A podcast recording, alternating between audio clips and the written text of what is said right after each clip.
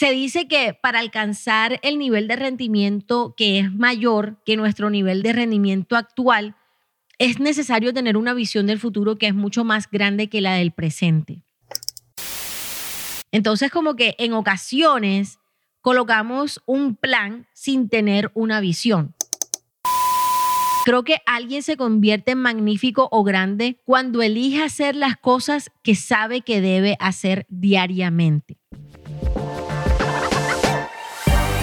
Hola, hola, ¿cómo están? Bienvenidos una vez más a este The Action Podcast. El podcast número uno en el mundo que te anima a vivir una vida basada en la acción y no en el deseo. Y yo soy tu host, Linnea Arciniegas. Esta semana que pasó con mi club de lectura, que ahora ya es una comunidad que se llama She Thrives, nos fuimos juntas para un brunch. Fue la primera vez que nos fuimos juntas como fuera del escenario de nuestro club de lectura, porque esta comunidad comenzó a través del club de lectura que comencé en enero de este año.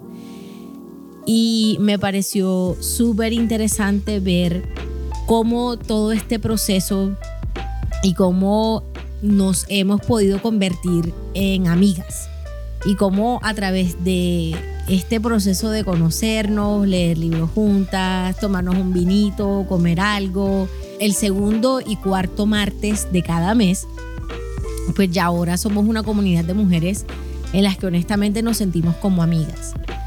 Ha sido interesante el haber podido crear un ambiente sano y seguro y además de todo empático en tan poco tiempo porque honestamente lo que llevamos son seis meses. Y yo creo que parte de esto es haber podido quitar el foco eh, de nosotras y no tenernos a nosotras como el centro, sino tener estos libros que leemos en el centro, tomar las lecciones, aprendizajes y luego sí aplicarnos en nuestra vida y formar comunidad a partir de eso.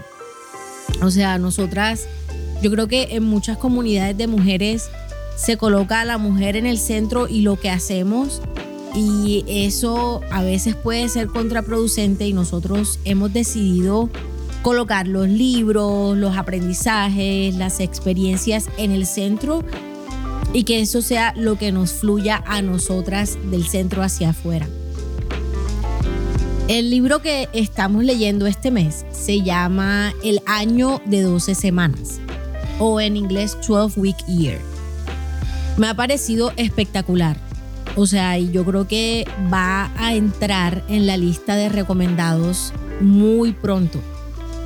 Que a propósito, si tú estás buscando como crear el hábito de lectura y estás buscando como recomendaciones en qué libros leer, te recomiendo que escuches mi episodio llamado Tres libros que te ayudarán a pensar diferente sobre el ego, la espiritualidad y el dinero.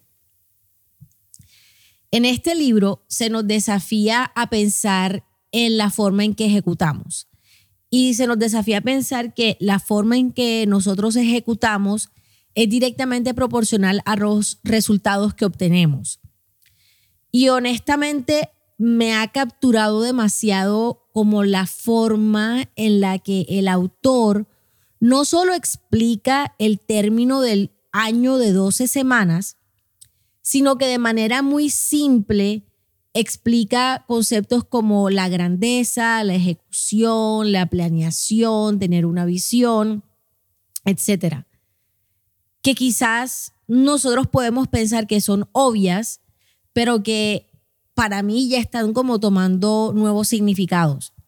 Y si hay algo que yo amo de los libros y de leer y de incluso la creación de contenido, es que siento que a medida que voy aprendiendo más, como que esos conceptos que ya tenía en mi mente pueden ser refrescados, pueden ser incluso cambiados, pueden ser desafiados, pero que eso a la final me ayuda a convertirme en la mejor versión de mí.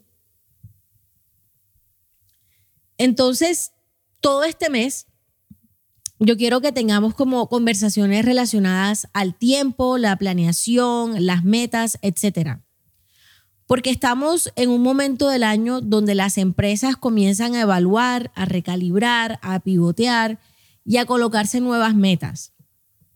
En el mundo corporativo todo se maneja como por trimestre, entonces el Q1, Q2, Q3, Q4. Entonces es como trimestre 1, 2, 3 y 4. Y en este momento estamos en un tiempo del año donde las empresas están evaluando qué pasó en el trimestre pasado porque ya está casi a acabarse. Y me gustaría como que hiciéramos esto, pero también que lo hiciéramos desde una perspectiva sana, en paz y con alegría. Porque yo sé que para muchos esto puede ser significado de ansiedad e incluso hasta decepción con nosotros mismos y crea muchas frustraciones. Nosotros comenzamos el 2023 y quizás nos pusimos muchas metas o sea, de pronto tú dijiste como que yo voy a leer más, voy a hacer más ejercicio, voy a perder 10 kilos, voy a lanzar mi propio negocio, voy a hacer más networking y conocer gente nueva, quiero ahorrar más dinero, comprar una casa, cambiar el carro, etc.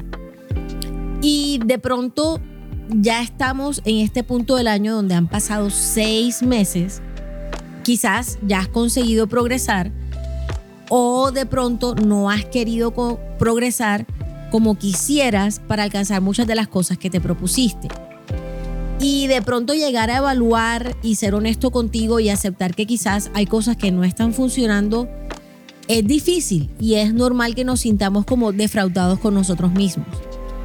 O por el contrario, tú sientes que vas, como se dice en inglés, on track. O sea, vas por buen camino, tienes ese momentum, o sea, dices como que llegué a la mitad del año, sigo fuerte, sigo firme, voy para adelante.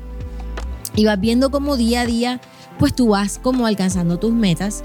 Y son esos tiempos donde evaluar y recalibrar se ve más como pequeños ajustes para seguir manteniendo ese momento. Cualquiera que sean los casos, a mí estos tiempos me ayudan a evaluar si mi vida está siendo gestionada por mí o si yo simplemente le estoy dando el mando de mi vida a la vida misma y que me lleve y me arrastre donde ella quiera llegar.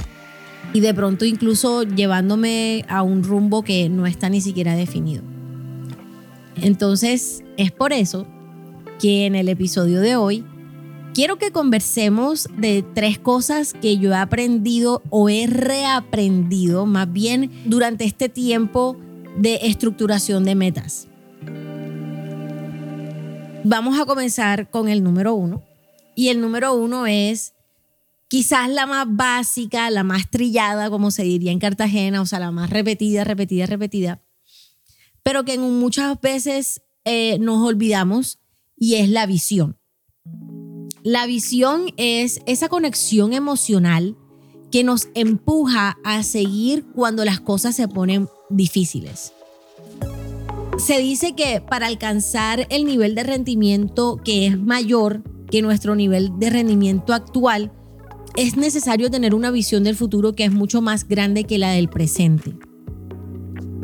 Sabemos que la mayor barrera para tener un nivel de rendimiento alto no es tanto como la manifestación física de la acción, sino lo que está en nuestra mente y esa creación mental que está ahí. Entonces creo que es importante como que comenzar con una visión personal de lo que queremos que sea nuestro futuro. Y es nuestra visión lo que nos mantiene en el juego cuando las cosas se ponen difíciles. Por ejemplo, o sea, cuando yo comencé el año pasado a decir quiero ser una persona más disciplinada y constante y comencé en todo este journey de, leer más, habían 10 los que yo no quería. Pero mi visión más grande no era, oh, me voy a leer este libro. Mi visión era, yo quiero ser una persona constante y disciplinada. Yo les he contado muchas veces sobre la forma en la que yo me coloco metas cada año y ya yo no especifico las metas bajo el resultado que quiero obtener, sino en quién yo me quiero convertir. Entonces cuando nosotros pensamos en una visión personal, quién quieres ser tú, quién quiere ser Linnea Arciniegas, es crear una visión que captura lo que queremos en la vida. Y esto debe incluir nuestra área espiritual, nuestras relaciones, nuestra familia, nuestro nivel de ingresos, estilo de vida, nuestra salud y hasta nuestra comunidad.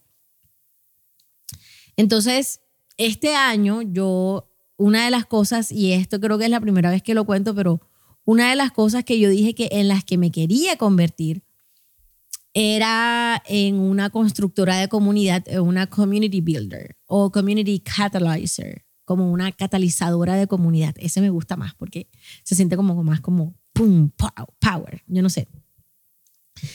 Y, o sea, yo me he asombrado en lo que diariamente me asombro en ver cómo She Thrives se ha convertido en lo que es. Y por eso comencé pues contándoles sobre el brunch. De cinco mujeres que comenzamos en enero leyendo Atomic Habits, pues ya ahora somos casi 30 que hemos leído ya seis libros este año y que hemos podido lanzar nuestro primer evento y que ya viene ahorita en julio nuestro evento número dos. Entonces, como que tener una visión de en quién nos queremos convertir o cómo queremos que nuestra vida se vea en el futuro es como el paso número uno.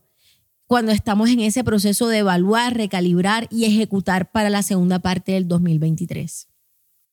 La segunda cosa o el segundo concepto que he reevaluado o reaprendido es la planeación y ejecutar en ese plan. Tener un buen plan que es alcanzable y un plan que nos ayuda a llegar a nuestra visión o a nuestra mejor versión.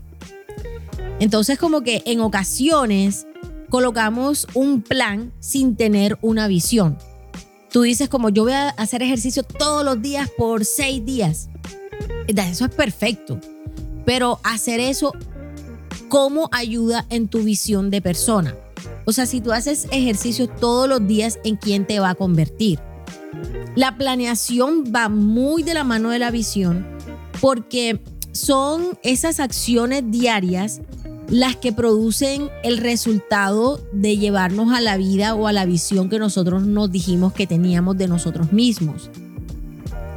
En este libro de 12 Week Year, eh, que fue el que me inspiró a hacer este episodio y como esta serie de, de episodios que vienen durante este mes, se dice que el universo físico no va a responder a tus deseos. Y no importa cuán apasionado o apasionada tú eres o cuán intenso son tus deseos, la única cosa que mueve el universo es la acción.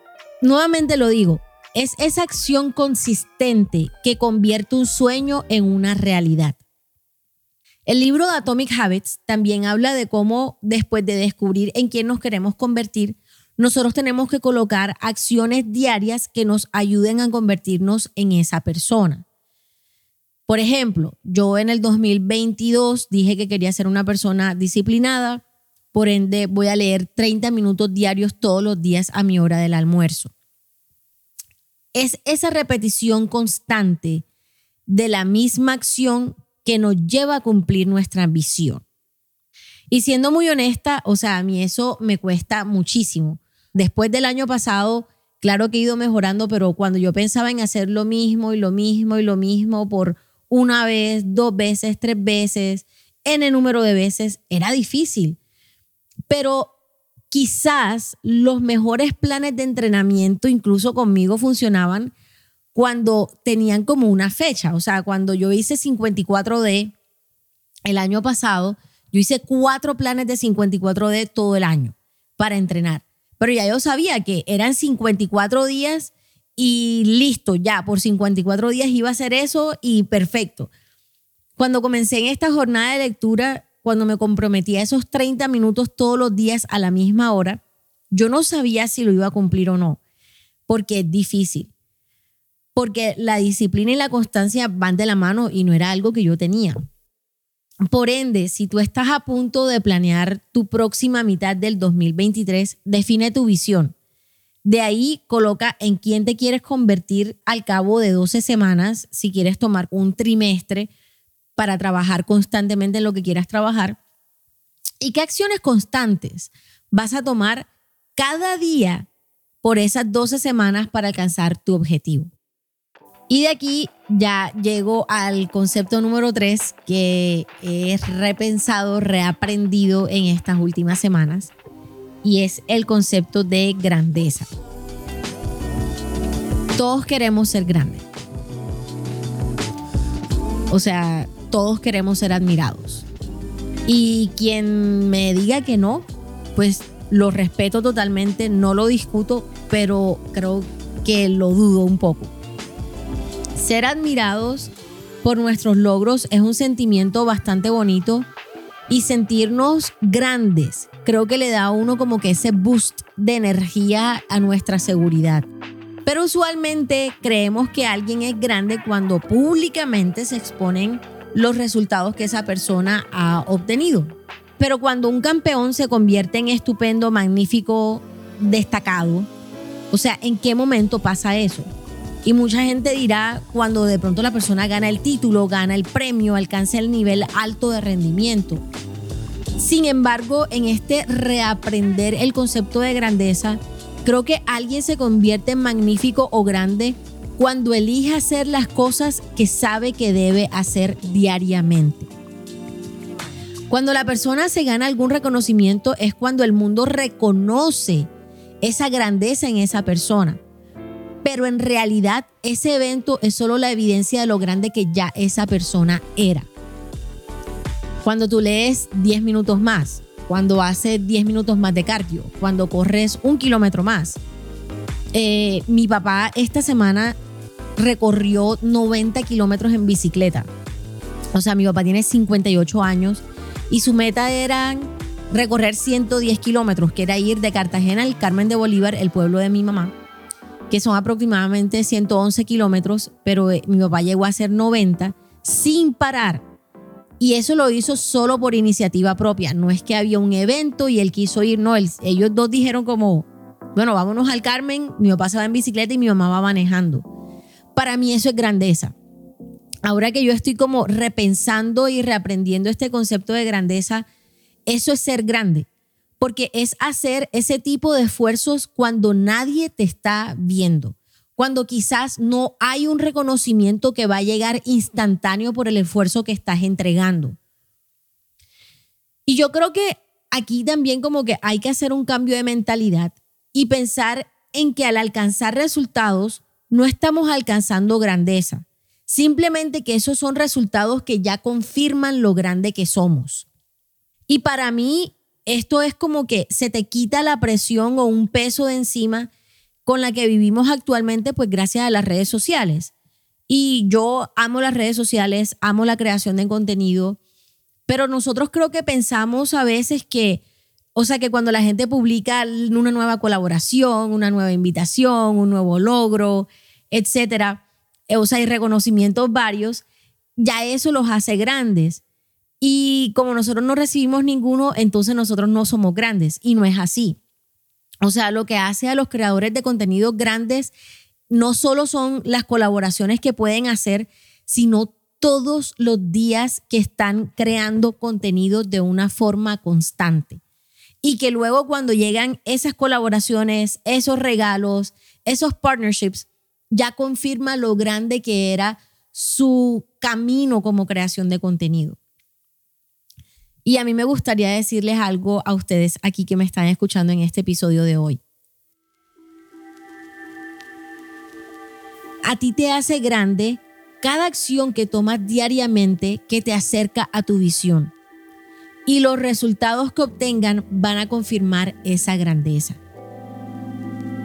Como les decía ahorita, eso fue algo que a mí me liberó. Y me liberó demasiado. Y comenzando julio, yo voy a comenzar a aplicar todo este método del año de 12 semanas, pero quería dejarlos con este pensamiento. Y es que no nos conformemos a vivir algo menos que la vida que nosotros podemos crear. No nos conformemos a que si ya llegaste a junio y aún no has logrado lo que querías lograr o hacer lo que dijiste que ibas a hacer, dejarte llevar por la angustia y la frustración contigo mismo y quizás incluso quedarte ahí. Toma toda esa energía y comienza a visualizar en quién te quieres convertir. Establece un plan que te ayude diariamente a alcanzar grandeza, porque los resultados van a confirmar quién ya eres. La semana pasada les dejé un challenge que era ir a su lista de propósitos del 2023 y analizar cuáles les traen gozo, cuáles están amando y cuáles ya quizás no tanto. Y el challenge de hoy va a ser utilizar la lista y tomar las cosas que estás amando y que te están dando gozo y darle un formato como de visión. Crear una visión de vida en quien te quieres convertir. Recuerda que esa visión debe cubrir tu área espiritual, tus relaciones, tu familia, ingresos, estilo de vida, salud y comunidad. Si dices que, por ejemplo, quieres ser una persona disciplinada, entonces coloca tres cosas que te van a ayudar en tu plan para alcanzar eso. Por ejemplo, para mí fue leer 30 minutos diario, hacer ejercicio tres veces a la semana. Y piensa desde ya en esa persona grande y magnífica en quien te vas a convertir por hacer esas acciones repetitivas todos los días. Con esto quiero concluir nuestro episodio de hoy. Recuerden que yo pienso mucho en ustedes, les agradezco demasiado por cómo ustedes me han apoyado durante este proceso de este podcast, porque crear y producir un episodio todos los días es fascinante para mí y quiero que este sea un junio que nos tomemos para analizar lo que hemos hecho, pero también para colocar bases firmes para lo que va a ser julio de aquí hasta diciembre.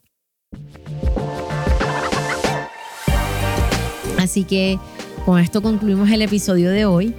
Yo les mando un abrazo enorme, enorme. Y recuerden que este es The Action Podcast. Y yo soy tu host, Linnea Arciniegas. Hasta la próxima semana.